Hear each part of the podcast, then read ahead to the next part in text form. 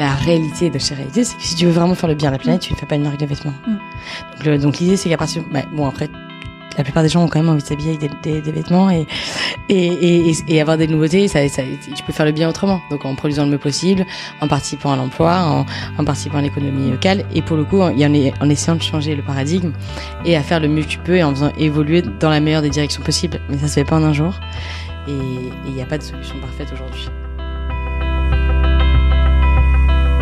Bonjour à toutes et à tous, je m'appelle Camille Bourg, je suis journaliste. Je vous souhaite la bienvenue dans le podcast Paradigme. À l'heure où de plus en plus de personnes souhaitent faire évoluer leurs habitudes de consommation, mais se trouvent perdues devant l'ampleur de la tâche, Paradigme partage les initiatives vertueuses de certaines marques qui aideront à définir un monde meilleur pour demain. L'objectif du podcast, avoir les clés pour consommer autrement. Dans chaque épisode, la parole est donnée aux marques et pour aller plus loin, quelques épisodes hors série sont à retrouver avec les experts de certains secteurs. Paradigme est un podcast créé par l'entreprise Parade, la première marketplace de mode de seconde main partenaire des marques. Parade a pour ambition de recréer l'expérience du neuf en seconde main. Vous pouvez nous suivre sur Instagram avec le nom parade.co et consulter le site parade.co pour découvrir notre offre. Bonne écoute Dans cet épisode, on part à la découverte de Septem. Septem est une marque de mode parisienne. Pour nous en parler, Jessica Troisfontaine, la fondatrice. Alors bonjour Jessica. Bonjour Camille. je suis ravie de te recevoir dans le podcast. Dans cet épisode, il est question de mode. Je te propose de faire découvrir ou redécouvrir Septem. Et pour commencer, je voudrais que tu te présentes en quelques mots. Ah, c'est toujours la question délicate. Euh, je m'appelle Jessica Trofontaine, j'ai 31 ans et je suis la fondatrice de Septem. Septem, c'est une marque de prêt-à-porter et un média d'inspiration. Et alors, comment tu pourrais décrire un peu le concept du coup de, de Septem ce qui est assez spécifique, c'est que c'est à la fois une marque et un média. Euh, et en fait, l'ambition de base, comme je le disais, c'était aider les femmes à prendre le pouvoir. Et ça, tu peux le faire par ces deux biais-là, parce que euh, la manière dont on se sent dans les vêtements qu'on enfile le matin va vraiment influencer euh, la manière dont on va réfléchir, agir, euh, la confiance en nous qu'on va avoir, etc. Mais euh, quand il s'agit de prendre le pouvoir, c'est aussi bien de, de, nourrir le cerveau et d'inspirer. Et c'est là que la partie média vient en jeu. Et concernant la partie prête à porter, ce qui est assez spécifique, c'est qu'on est spécialisé dans les combinaisons. Et du coup, comment est-ce que, enfin, quand est-ce que t'es venue l'idée de créer Septem de, Depuis quand ça existe? Alors Septem, ça fait tout juste quatre ans que ça existe. Et l'idée m'est venue, euh, en fait, moi à la base, j'ai fait des études de droit. Euh, J'étais avocate en droit des affaires pendant deux ans. Euh, j'ai démissionné du jour au lendemain juste parce que vraiment mon quotidien ne me rendait absolument pas heureuse. Et à partir de là, je me, je, je savais vraiment pas ce que j'allais faire de ma vie. Euh, J'avais toujours adoré la mode, euh, mais sans, sans à aucun moment penser en faire mon métier. Mais en fait, ce à quoi je réfléchis, c'est, je me suis dit, en fait, moi là, euh, démissionner là, c'est ma, ma, petite prise de pouvoir. Euh, comment est-ce que je pourrais faire pour aider à ma façon les femmes à, à, faire pareil, pas spécialement à démissionner, mais mais mais à faire des, des moves dans la dans la vie qui qui les rendent heureuses. Et c'est là qu'est née euh, cette idée de de de marque un peu euh, hybride.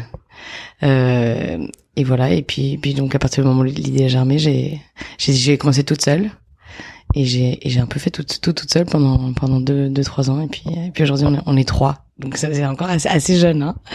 Euh, voilà. Et euh, du coup, pourquoi la, pourquoi la mode en particulier? Est-ce que c'est quelque chose que tu aimais depuis, euh, depuis longtemps? Est-ce que euh, c'est à ce moment-là que tu t'es dit, en fait, j'aime ça, j'ai envie de me lancer là-dedans? Comment ça s'est passé? Comment Parce que ça, pourrait, ça aurait pu être autre chose aussi que, que la mode, le prêt-à-porter féminin. Qu'est-ce qui t'a amené à, à ce secteur-là en particulier? Ça aurait pu être complètement autre chose. En fait, j'ai vachement hésité entre, entre la nourriture et la mode.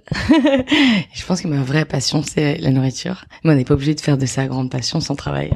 Je pense qu'on peut trouver son travail tout à fait passionnant sans... Enfin, je pense que c'est important de le dire parce qu'aujourd'hui, dans l'entrepreneuriat, il y a vachement une, un truc où les gens, quand ils lancent leur boîte, ils se disent alors il faut que je trouve ma passion pour en faire mon boulot. Et limite, c'est, ça peut être assez stressant parce que tout le monde n'a pas une passion. Enfin, on peut être attiré par plein de choses ou être passionné par plein de choses sans, sans du coup en faire son métier. Bref, donc j'avais vachement hésité entre les deux et en fait, comme à l'époque j'avais un rythme très très intense. Je me suis dit que si je refaisais quelque chose en nourriture, si c'était ouvrir un resto ou quoi, ce serait de nouveau un rythme très intense le soir, le week-end.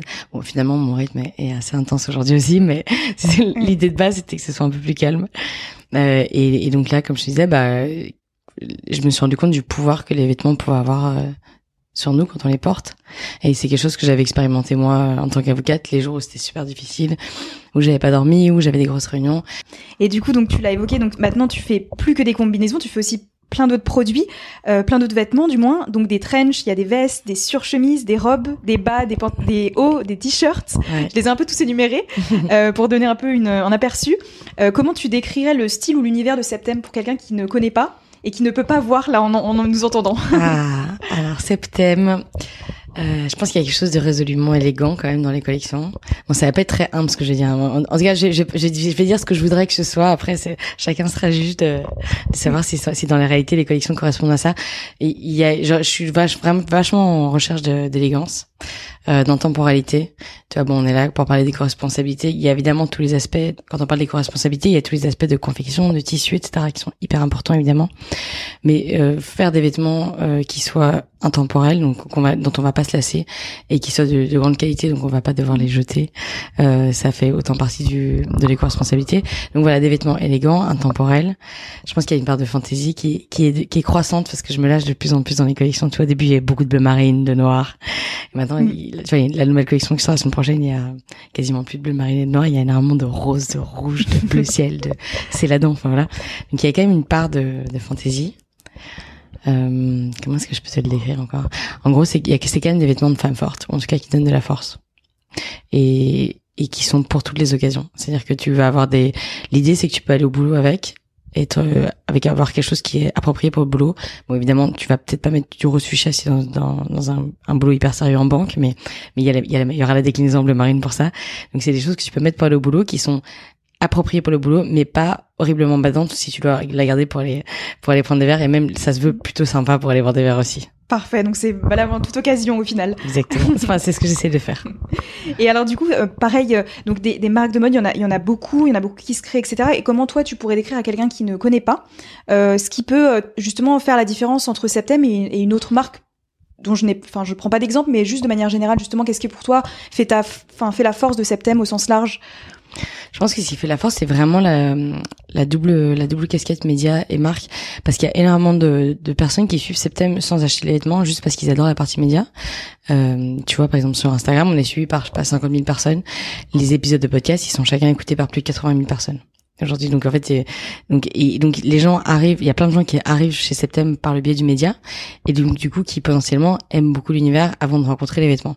Et après il y a d'autres gens qui n'achètent que les vêtements évidemment et qui sont écouter le média, mais en fait l'un nourrit l'autre, c'est-à-dire qu'il y a plein de femmes qui achètent les vêtements évidemment ils aiment le produit c'est important mais parce que euh, leur imaginaire ou toute l'image qu'elles en ont a été vachement nourrie par le reste et donc, je n'imagine pas le nombre de messages que je reçois de femmes qui disent, euh, bah moi aussi j'ai envie de, de, de, ressembler à cette fille interviewée qui était incroyable dans cet thème, ou bah moi aussi j'ai envie de prendre le pouvoir et j'ai j'ai un entretien important, euh, j'ai euh, j'ai j'ai un moment difficile à vivre, j'ai besoin de courage. Et eh ben j'achète, je vais porter, je vais soit acheter, soit porter la combinaison pour cette occasion-là.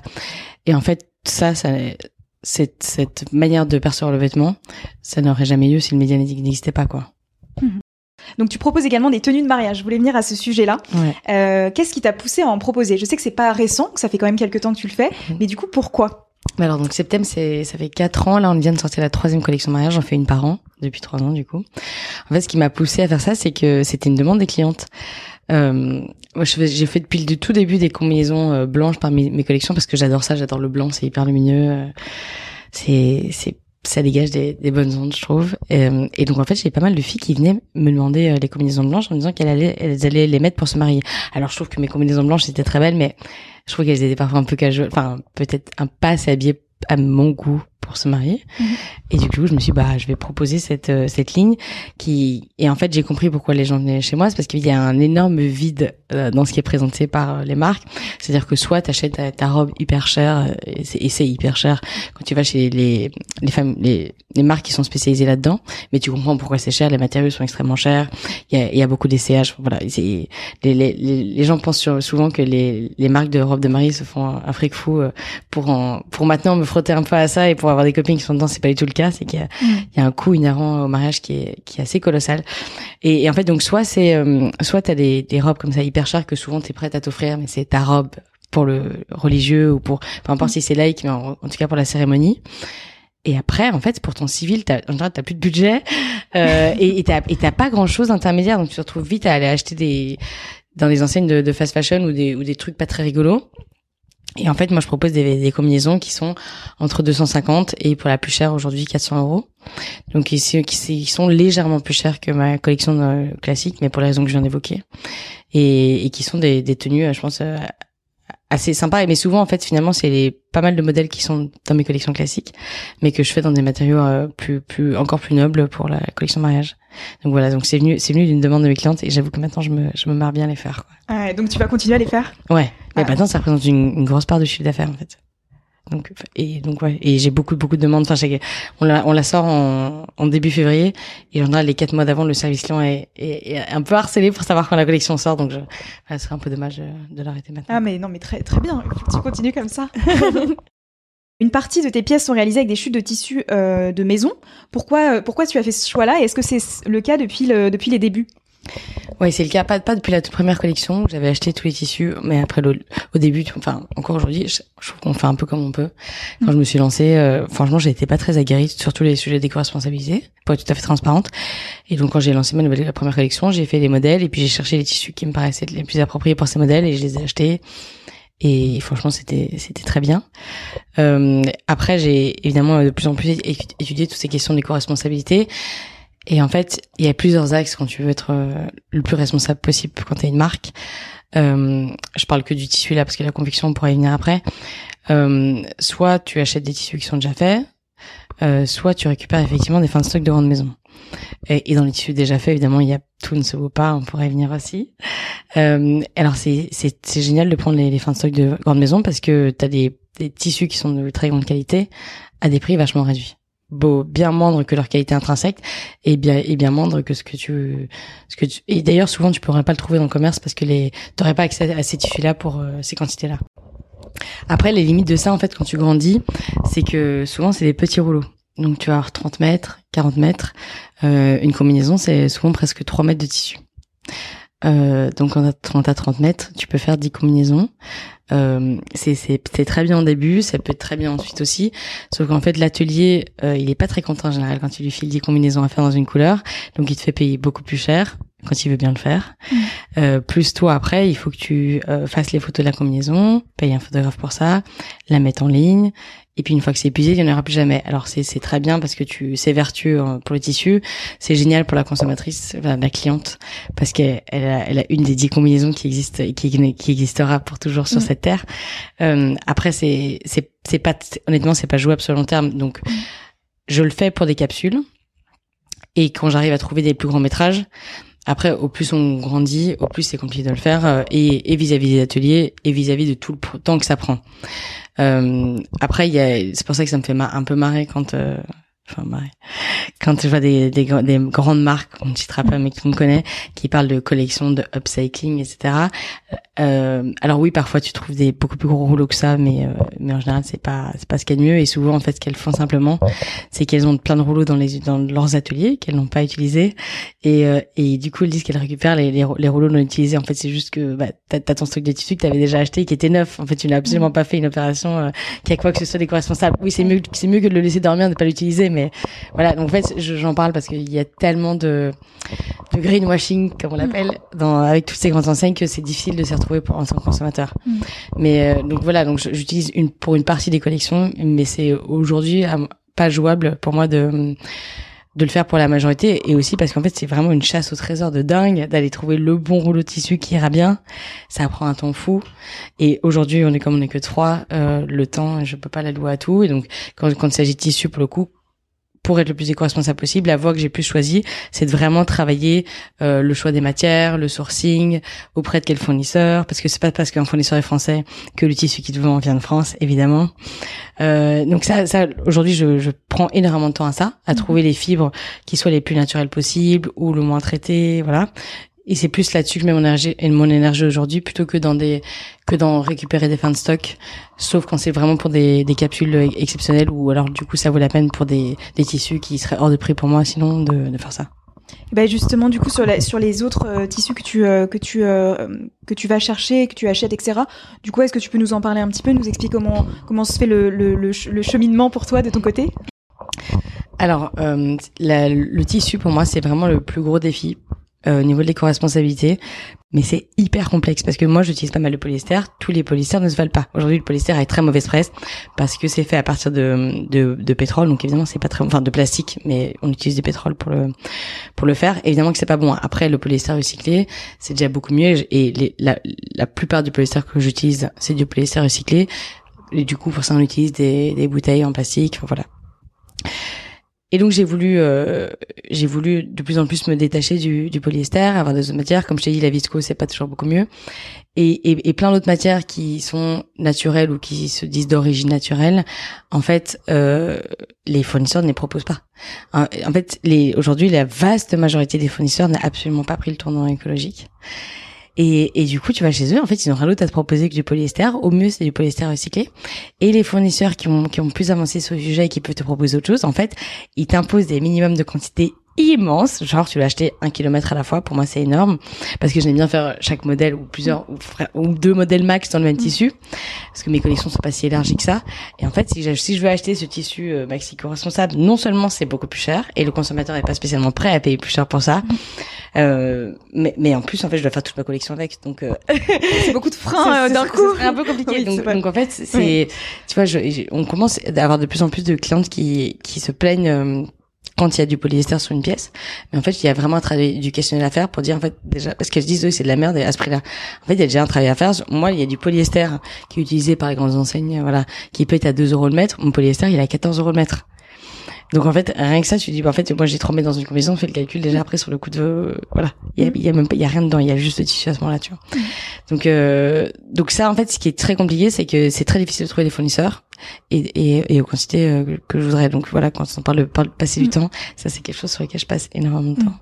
Mais c'est, je pense que c'est important d'en parler parce que justement, je pense que tout le monde, euh, certaines personnes euh, ont des idées un peu préconçues parce qu'elles entendent parler que telle et telle matière finalement ça va pas, etc. Mais en fait, on, on, tant qu'on on, on, on, creuse pas un peu le sujet, on se rend pas forcément compte que finalement c'est pas blanc ou noir d'un côté et de l'autre c'est euh, en fait il y a beaucoup de, de, critères voilà c'est complexe il y a beaucoup de critères à prendre en compte. Donc je pense que l'objectif c'est pas de jeter la, la pierre à, à, à, toutes les marques soit dans la mode ou même dans d'autres secteurs. C'est juste d'arriver à dire voilà on, nous on est conscient de ces problématiques là euh, comment on fait voilà on fait ce qu'on peut on en a conscience et, et, on fait ce qu'on peut avec les marques qu'on a, avec les, ce qu'on vend, avec euh, nos contraintes euh, individuelles d'entreprise qui sont pas les mêmes entre une, un géant euh, de la mode qu'une qu'une qu'une plus petite marque, évidemment. Donc je pense que c'est important aussi de, de, de, le rappeler pour pas dégoûter les, les, gens et en même temps qu'ils aient les informer sur ce qui sur sur la réalité du secteur à l'heure actuelle. C'est ça. Et puis mm. tu vois pour le coup les pièces qui sont qui sont en polyester, ça va être des pièces qui résistent hyper bien au temps. Donc en fait tu vas les mm. garder plus longtemps que plein d'autres matières qui vont boulocher, s'abîmer beaucoup plus vite, s'user.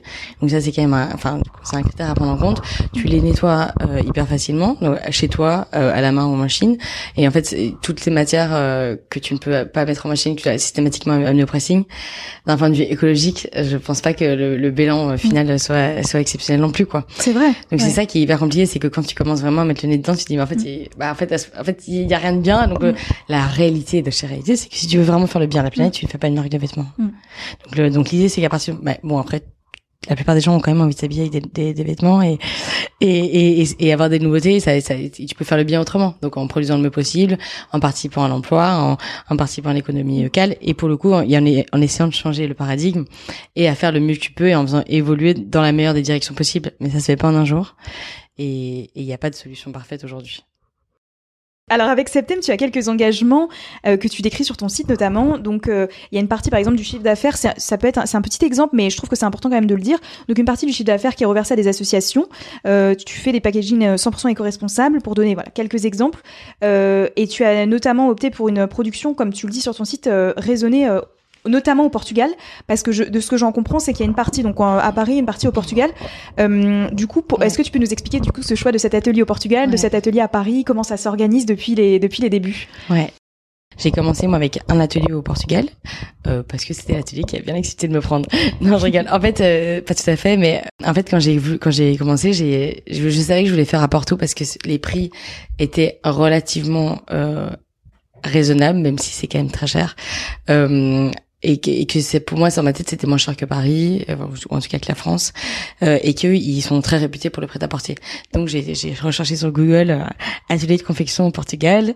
Euh, j'ai envoyé des centaines de mails. Il y en a cinq qui m'ont répondu, trois pour me dire que ça les intéressait pas, et deux qui ont accepté de me rencontrer. J'ai été les rencontrer, et il y en a une en particulier qui a qui, m'a, qui a accepté de me suivre parce qu'elle était séduite pour le projet d'empowerment des femmes, etc. Parce que c'est clair qu'au début, quand tu commences, ça n'intéresse personne de faire tes quantités. Euh, donc elle a cru en moi. Aujourd'hui, je pense qu'elle est contente des, des, productions que je lui donne, mais euh, au début, c'était pas trop ça. Euh, donc ça a commencé comme ça. Après, j'en ai un deuxième au Portugal parce qu'en fait, chaque atelier a des spécificités différentes. Euh, tu fais pas euh, normalement tes vestes au même endroit que tu fais des combinaisons, au même endroit que tu fais euh, des, des jeans ou des de la maille. Voilà, c'est tout des, des ateliers avec des spécialités différentes et des savoir-faire différents. Donc ça, j'ai commencé à avoir deux ateliers au Portugal. Aujourd'hui, j'en ai un aussi à Paris parce qu'en fait j'ai une une copine qui avait une qui a toujours une marque de robe de mariée et qui a décidé de fonder son propre atelier pour produire sa production et aussi d'autres. Ça s'appelle euh, Marion Narguisian et son atelier s'appelle Atelier Mazla et il travaille extrêmement bien. Et du coup aujourd'hui elle produit un tiers de mes collections, euh, tout le mariage du coup parce qu'ils font ça extrêmement bien et, euh, et les pièces les plus complexes. Et donc évidemment ça coûte plus cher qu'au Portugal, mais finalement en fait quand tu fais le tout le calcul avec le, tous les transports vu que mes tissus viennent de France, envoyer les tissus, rapatrier les productions etc, c'est pas finalement énormément plus cher. Donc ces pièces-là sont un peu plus chères que les autres, mais pas du tout, euh, ça ne va pas du simple au double quoi. Alors ça, peut-être qu'on l'a plus ou moins évoqué dans les différentes euh, réponses que tu m'as faites, mais sur la question de la qualité, donc c'est quelque chose qui est un peu au cœur de tes engagements, ce qu'on peut lire aussi sur le site de Septem. comment est-ce que toi, tu, tu, tu, tu garantis justement cette qualité de tes produits, de tes vêtements que tu vends? Ah, ah. euh, comment est-ce que je garantis cette qualité? Bah, En fait, ça se joue euh, dès la première étape ou presque. Euh, donc moi je dessine des collections. Après j'ai un modéliste qui travaille pour moi en, en, freelance, qui est donc la personne qui va faire euh, passer du, du, dessin à, à, la pièce en 3D. Donc il va faire le, les prototypes et puis les patronages. Euh, ça c'est vraiment un boulot à part entière. Et euh, il y a de tout. C'est pour ça qu'il y a des vêtements qui sont très bien copiés, d'autres un peu moins bien. Et je, je mets pas, je fais très attention à dont je dépense mon argent. Mais là du coup avec lui je ne lésine pas sur le prix euh, parce que c'est quand même le, le, le, cœur de tout que le produit soit, soit bien coupé. Donc ça c'est première chose, c'est qu'on la couple est irréprochable. Et donc ça a un prix, ça a du temps parce qu'on multiplie les essayages pour arriver euh, et au fitting exactement qu'on veut. Ça c'est la première étape. Ensuite il y a l'étape du tissu. Bah le choix du tissu est essentiel évidemment et ça je je fais hyper gaffe aussi. Enfin je suis vraiment très très pointueux sur les, les tissus que je choisis. Mes fournisseurs sont français, italiens. Euh, enfin voilà c'est que des produits de grande qualité et du coup qui se répercutent aussi dans, dans le prix.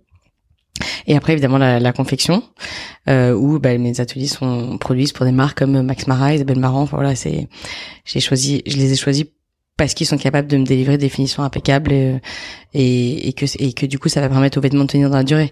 Et après chaque production, il y a un contrôle qualité qui est effectué avant que ça arrive chez nous pour vérifier que tout est exactement conforme à ce qui était convenu initialement. Alors tes vêtements s'adressent majoritairement à des femmes. Euh, tu as, il me semble, lancé un, une combinaison pour hommes. Est-ce que tu aimerais euh, proposer euh, de manière régulière des produits pour les hommes euh, prochainement ou est-ce que c'est quelque chose que tu n'envisages pas forcément, tu ne sais pas quelle est quelle est ta réponse là-dessus? Bah écoute, en fait ça, a commencé parce que j'ai une surchemise bah, que je porte aujourd'hui, mais en rose, donc c'était pas, elle était, bleu marine à la base et qui est unisexe et donc il y a, y a beaucoup de, on l'a très bien vendue aux hommes. Et, et puis souvent on me disait ah pourquoi tu fais pas de combinaison pour hommes etc. Et, et, en fait c'est un truc qui me titillait pas mal et, et, donc j'ai développé ce modèle pour hommes un peu pour la blague et, pour me faire plaisir. J'avais fait une super com autour euh, avec euh, sept mecs euh, parce que septembre ça veut dire sept d'horizons hyper différents. T'avais un danseur, t'avais un mec qui a une marque de chaussures, euh, qui s'appelait Colin Court, t'avais enfin des, des mecs très très différents. Je les avais tous filmés et, et, une des questions que je leur posais, c'était as-tu déjà posé, as-tu déjà porté une combinaison avant et, et comment est-ce que tu tentes dedans? Bon, unanimement, euh, aucun homme n'avait jamais porté de combinaison et unanimement, ils, ils adoraient la manière dont ils sentaient dedans. Alors c'est, c'est assez osé, même si la combinaison en elle-même était assez soft. Et, et je l'avais fait dans une matière hyper élégante, qui fait que tu pouvais dans un, un très, une très belle flanelle bleu marine, qui fait que tu pouvais la porter la journée. Il y a pas mal de mecs qui l'ont acheté pour la démarrage. Ça, ça, ça faisait un twist un peu par rapport à la tenue classique. C'est pas évidemment que c'est pas la pièce la plus facile à porter et c'est pas du tout, ou en tout cas pas en grande partie. Euh, c'était difficile à atteindre comme clientèle à la base parce que les, les filles qui achetaient ces thèmes, c'est pas nécessairement les filles dont les dont les mecs euh, porteraient ce genre de pièces. C'était, c'est quand même, c'est très mode en tant que mec de porter une combinaison. Donc je l'ai, je l'ai, j'ai fini par tout vendre étonnamment et assez rapidement, euh, mais à une clientèle qui n'était absolument pas la mienne au départ. Mais, mais tant mieux parce que du coup j'ouvre, j'ouvre ma base de clientèle. Et non, oui, c'est un truc que j'aimerais bien faire, habiller les mecs. Euh, là aujourd'hui, j'essaie déjà d'arriver à suivre le, le rythme de ma propre collection pour femmes. Mais, mais non, si j'adore la mode masculine et, et d'ailleurs elle m'inspire pas mal pour cet thème. J'adore toutes les, les, les vestes, les surchemises, les même. En fait, il y, a, quelque chose de très féminin euh, chez ces thèmes, mais il y a un côté vachement masculin féminin aussi. Et mais bon, voilà, c'est c'est pas pour tout de suite. Je pense que j'en ferai des combinaisons pour hommes peut-être l'année prochaine. Ouais, mais mais voilà, pour l'instant, je me concentre quand même vachement sur la femme. Il y a encore beaucoup de choses à faire sur la femme, donc c'est pour l'instant c'est ma priorité. Euh, donc on va parler un petit peu de précommande. Tu en as, tu en as proposé et tu en proposes encore euh, à l'heure actuelle. Euh, comment est-ce que tu envisages la chose? Est-ce que tu comptes continuer à en proposer pour seulement une petite partie de, tes vêtements? Ou est-ce que tu peux proposer à tous les vêtements? Comment comment tu envisages la question? En fait, j'ai j'en ai proposé à partir de. En fait, pour être tout à fait honnête, je crois que j'ai commencé au moment du confinement. Euh, tout simplement parce que je, je n'arrivais pas à une production comme comme plein de marques. Et, et que et que comme plein de marques amenait un problème de trésorerie. Et, donc je me suis dit que voilà c'était une façon de tester aussi la chose euh, qui, qui est née de cette situation un, un peu délicate. Et en fait ça, ça a très bien marché euh, je pense qu'il y avait aussi une espèce de vague de soutien. Les gens étaient chez eux, ils avaient envie de soutenir les marques qui leur parlaient. Donc j'ai hyper bien vendu. Après, le, le, ce qui est génial avec ça, c'est qu'évidemment tu produis exactement ce qu'il faut, euh, ni plus ni moins. Le, le problème, l'autre problème, c'est que qu'on qu'on le cautionne ou pas, il y a quand même vachement dans les vêtements un achat d'impulsion. Euh, donc euh, c'est pas quelque chose que je recommande l'achat d'impulsion, mais c'est une réalité. Et, et donc y a, tu perds quand même pas mal de clientes en ne faisant que la précommande. Et après, ça dépend du délai que tu peux leur proposer. si tu fais une réelle précommande où tu dois commander et le tissu et la confection, c'est quasiment impossible d'avoir le vêtement avant un mois. Et un mois, c'est vraiment le, le minimum. Un mois et demi, deux mois. Il y a peu de personnes, en tout cas dans les femmes aujourd'hui, la vaste majorité aujourd'hui n'est pas prête à attendre deux mois. Ça c'est la première chose. Euh, donc tu perds quand même énormément de ventes. La deuxième, c'est que les délais de production ne sont pas toujours totalement tenus par les ateliers. Ah mince, ça c'est un autre problème. ça, et ça c'est extrêmement récurrent. Et en général, t'en fais ton affaire parce que de toute façon les clients ne savent pas quand elles sont, quand la collection est censée sortir. Donc si tu la sors avec deux trois semaines de retard, c'est ton problème. T'as perdu deux trois semaines, mais la cliente elle le voit pas. Quand tu fais les précommandes, euh, ce qui nous est arrivé du coup euh, plusieurs fois et, et qu'on continue sur certains modèles. Aujourd'hui, on le fait plutôt sur les iconiques parce que c'est les modèles qu'on sait qu'on va vendre tout le temps et on sait pas exactement si les personnes vont en vouloir 50 ou 300. Donc ça, ça marche bien. Mais sinon, en fait, on, le service client explosait. C'est-à-dire qu'on on disait aux, aux clientes, euh, voilà, l'expédition sera la semaine du 4 avril, une bêtise. Si le 8 avril, elle n'avait pas été livrée, euh, parce que peut-être on avait un retard de production d'une semaine, deux semaines, mais c'était des dizaines et des dizaines, voire des centaines de mails qui demandaient où en était leur, leur commande, qui parfois s'énervaient et qui parfois demandaient des remboursements. Donc en fait, on a un peu vu les limites du système. Euh, alors je pense que sinon, il faut effectivement prévoir euh, un délai de, de trois semaines qu'on n'annonce pas aux clientes, mais nous on se dit, bah en vrai, on va les recevoir deux trois semaines avant, mais comme ça on absorbe. Mais du coup, ça fait annoncer aux clientes un délai de deux mois. Enfin voilà, mm. c'est un peu des détails pratiques, mais en fait c'est hyper important dans, dans la réflexion parce que parce qu'en fait ces clientes là, si si si si elles sont mécontentes parce qu'elles ont ça une, une ou deux semaines de retard, ben en fait l'expérience d'achat elle est pas heureuse, donc elles n'auront pas envie de recommander. Donc en fait ce qui devait être vertueux à la base ne l'est plus du tout. Donc moi ce que donc voilà je le fais encore euh, périodiquement sur certains modèles, euh, mais je limite quand même. Et, mais ce que je fais toujours en manche, c'est que je produis en quantité toujours très limitée. Donc quasiment tous les modèles sont soldables en général après une semaine ou deux. Donc en fait, je ne surproduis pas malgré le fait que je fais pas de précommande quoi.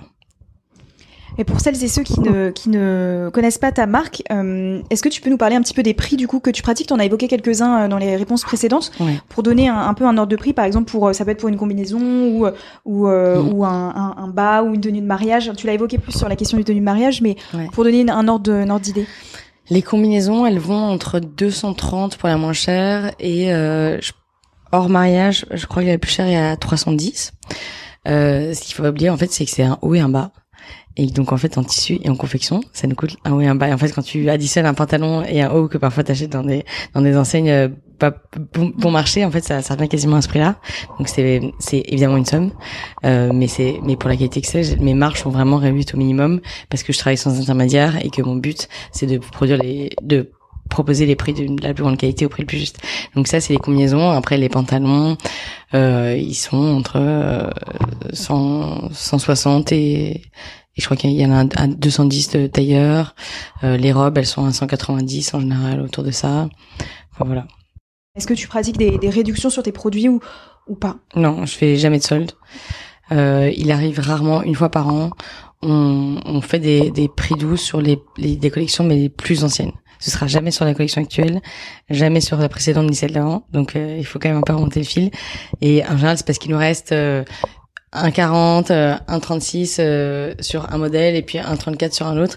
Et en fait, c'est des choses qui sont sur le site et qui on les remet pas en avant parce que c'est plus frustrant. Si on commence à les mettre en avant sur Instagram, ça va être frustrant pour les gens qui y vont parce qu'il y aura qu'une taille et ça ne sert à rien. Et donc c'est que voilà, quand on a quelques pièces éparses, mais en fait, euh, c'est prix doux, ça concerne vraiment très très peu de pièces à chaque fois et sur des très anciennes collections. Bah, du coup, ça nous amène à une autre question qui est la question des, euh, des invendus. Alors, ça a l'air de dire que du coup, les, les, vêtements partent très vite quand tu sors une collection. Donc, est-ce que tu as quand même euh, parfois des, des, invendus justement, euh, euh quelques-uns Comment tu gères ton stock de manière générale, un petit peu sur, sur tous les produits? Bah après, le truc c'est qu'il y a aucune chance exacte. Donc c'est euh, parfois on pense qu'un modèle va cartonner et en fait pas du tout. Et, et, et certains de mes best-sellers, euh, j'ai, pour certains j'avais hésité à pas les sortir parce que je les trouvais nuls. Euh, donc comme mm. quoi et bon c'est la magie du c'est la magie du, du système et et, et, et marrant je lisais une interview de Giorgio Armani qui disait que encore aujourd'hui saison après saison il avait aucune idée de ce qui allait marcher ou pas donc ça me rassure un peu. Euh, donc évidemment que parfois je me trompe et que et que je commande trop ou pas assez évidemment pas assez c'est frustrant parce que du coup tu vois toutes les personnes qui auraient bien, avoir et parfois un peu trop mais en fait c'est que je limite quand même toujours vachement euh, c'est juste qu'au début bah, j'ai fait des erreurs de jugement j'en ai commandé trop donc ça il m'en reste mais en fait euh, comme comme mes vêtements sont intemporels, il y a, il y a énormément de, et qu'il y a énormément de gens qui, qui commencent à nous connaître aujourd'hui. Euh, c'est pas des vieux trucs qui sont sur mon site en fait. Ça, quand tu vas sur le site, tu ne vois quasiment aucune différence entre ce qui est nouveau et ce qui est ancien. Du moment que le modèle te plaît, qu'est-ce que tu en as à faire que ce soit cette collection ou la précédente? Donc voilà, donc il y a rien de bradé, c'est pas des vieux trucs qui traînent. Euh, euh, donc donc en fait j'ai très peu de stock et j'ai pas j'ai pas besoin de faire des j'ai pas besoin de faire des soldes parce que parce qu'il s'écoule au fur et à mesure en fait. Euh, donc on arrive presque à la fin de cet épisode. On va parler un petit peu pour clôturer euh, de l'avenir de Septem. Comment est-ce que tu souhaites faire évoluer euh, ta marque au sens large? Cette question elle est super dure. non, c'est vrai. En fait, ça va toujours stresser sur des questions. Comme aux, comme aux entretiens. Où est-ce que tu te vois dans 5 ans? Oui, Eh ben, franchement, j'en ai aucune idée. Non, si, évidemment que j'ai une feuille de route pour cette thème. J'ai un, un business plan pour cette année. J'ai des objectifs de chiffre d'affaires. Mm. Euh, j'ai plein de, de développement, que ce soit dans les collections ou dans le média dont j'ai envie. Euh, après, ce qui est génial aujourd'hui, c'est que j'ai une liberté folle dans, dans, ce que je peux faire. Et donc, en fait, j'ai tous les jours des nouvelles idées et, et c'est assez foisonnant. D'ailleurs, quand tu regardes tous les projets dont on parle tout le temps sur ces thèmes. Et en fait, j'ai juste envie de me laisser guider par euh, par toutes mes envies et, voir vers quoi ça nous mène. évidemment que j'ai envie qu'on qu'on qu'on qu'on touche de plus en plus de femmes, euh, que ce soit par le vêtement ou par l'autre moyen. Mais euh, mais au-delà de ça, j'ai pas envie de te dire, je nous vois à 100 personnes euh, dans deux ans. oui, t'as envie de laisser faire les choses. Euh... J'ai envie de faire du mieux que je peux pour faire mm. grandir le, faire grandir le septembre, mais, mais avec une croissance saine. Tu vois, là, je, suis, je suis en train de réfléchir à faire rentrer des investisseurs, euh, mais ce sera pas pour lever 40 euh, millions et, et tout faire et, et, ouvrir 15 boutiques en deux mois. J'ai envie, j'ai envie de, de d'avoir une croissance saine pour continuer à maîtriser quand même tous les éléments. Euh, tout à l'heure, on parlait d'un de, ses invités qui qui voulait pas trop grandir tant qu'il tant qu'il était pas en maîtrise de, de, de l'entière éco-responsabilité, que ce soit ce sujet-là ou que ce soit d'autres. Je pense que là, on a une super culture d'entreprise. On a, une, ça va exactement dans le sens que je où je veux aller et je veux grandir évidemment, mais je veux pas euh, je veux pas faire grandir le plus vite que ce que je ne serais capable d'absorber. Euh, si l'on veut retrouver euh, les, les, pièces Septem, où est-ce qu'on peut les retrouver et où est-ce qu'on peut aussi te suivre? Je pense que c'est très important quand même de le, de le dire. Alors, on, les pièces s'achètent euh, sur l'e-shop de Septem, c'est septem-paris.com. Euh, on communique en immense majorité sur Instagram, donc l'Instagram c'est septem underscore Paris. Euh, mon compte à moi c'est Jessica Troisfontaine. Euh, et pour celles qui aiment bien essayer, on organise un pop-up par mois chez nous dans notre showroom. Euh, on communique sur toutes les dates euh, sur notre site dans la partie euh, essayage et sur Instagram évidemment. Et là c'est de samedi dimanche toute la journée où on a une sélection de pièces euh, dans toutes les tailles et on peut tout essayer repartir avec euh, celle au singulier ou au pluriel qui, qui nous plaisent. Et où est-ce qu'il se trouve du coup? Le showroom il est dans le 9e arrondissement, rue de Provence. Parfait.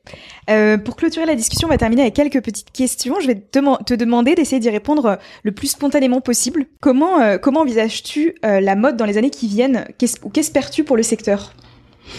Bah, de plus en plus de, de responsabilités. Et euh, bah, que, que chaque euh, acteur euh, de, la, de la chaîne, entre guillemets, fasse, euh, fasse son boulot. Ouais, ça, ça vient des fournisseurs, ça vient des filateurs à la base, ça vient des, des marques évidemment, et ça vient des consommateurs aussi qui, qui, je trouve qu'il y a en fait il y a un devoir d'information des marques parce que tu peux pas attendre des consommateurs qui, qu'ils arrivent à faire le, eux-mêmes le défrichage en tout, tout ce qui se dit de vrai, tout ce qui se dit de faux. Donc je pense qu'en tant que marque, il y a une vraie responsabilité à, à éduquer les consommateurs sur, sur tout ça. Est-ce que tu aurais euh, trois marques euh, euh, qui sont dans une démarche responsable à nous donner, qui t'inspirent? Dans des secteurs qui peuvent être très variés. Ça peut être la déco, la food, la mode, n'importe quoi. Uh-huh. Alors en beauté, j'adore Oh My Cream. Je trouve que Juliette Lévy fait un travail formidable. Elle est vraiment bluffante. En marque, il y a évidemment Patine qui fait du super boulot. Charlotte, elle est très, imp- Charlotte, euh, est très impressionnante aussi. Euh, bon, à une autre échelle, euh, Patagonia, c'est quand même euh, assez foufou quand même ce qu'il a fait. Yvon Chinard. Ça fait trois. Oui, c'est parfait. Merci beaucoup Jessica pour d'avoir participé à cet épisode avec euh, avec nous. Merci beaucoup à toi, Camille. Merci d'avoir écouté cet épisode. S'il vous a plu, je vous invite à le partager sur les réseaux sociaux, Instagram, LinkedIn, Facebook, en identifiant parade.co et la marque invitée. Vous pouvez également mettre 5 étoiles sur les plateformes de streaming audio. N'hésitez pas à en parler autour de vous. Vous avez des questions ou des suggestions à faire, écrivez-nous sur les réseaux sociaux, on se fera un plaisir d'échanger avec vous. À bientôt!